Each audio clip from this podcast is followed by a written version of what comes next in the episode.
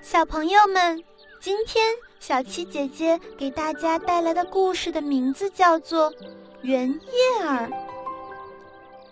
一阵风吹来了一颗种子，这儿有一棵小草，对种子说：“朋友，就住在这儿吧。”小草这就忙了起来，弯着腰，用叶子扫了一把土，轻轻地把种子盖好。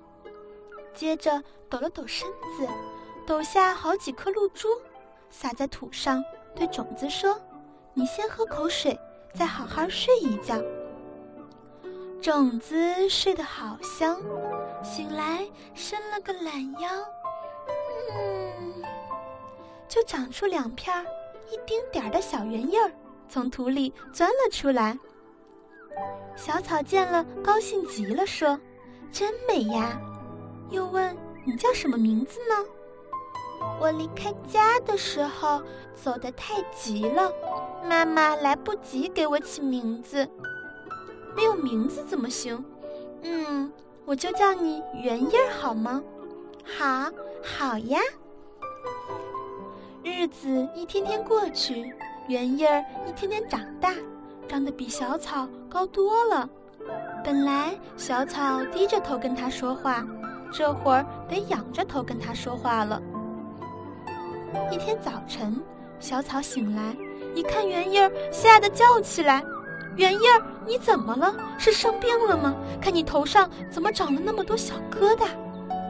圆叶儿笑着说：“我呀，好好的，头上长的可不是疙瘩，这叫骨朵儿，就是花苞。我快开花了。可不是，才过了几天，圆叶儿开花了，一朵朵火红火红的小花，开在碧绿的草丛里。”美极了！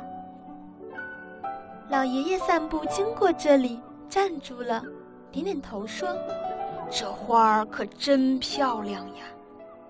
小朋友上幼儿园经过这里，站住了，拍着小手说：“这花真好看，真好看！”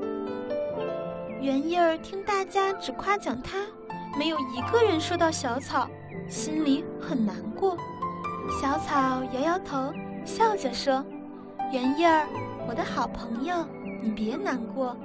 人们看你的时候，也看到我了。圆叶儿笑了，这一笑，他的脸蛋儿就更红了。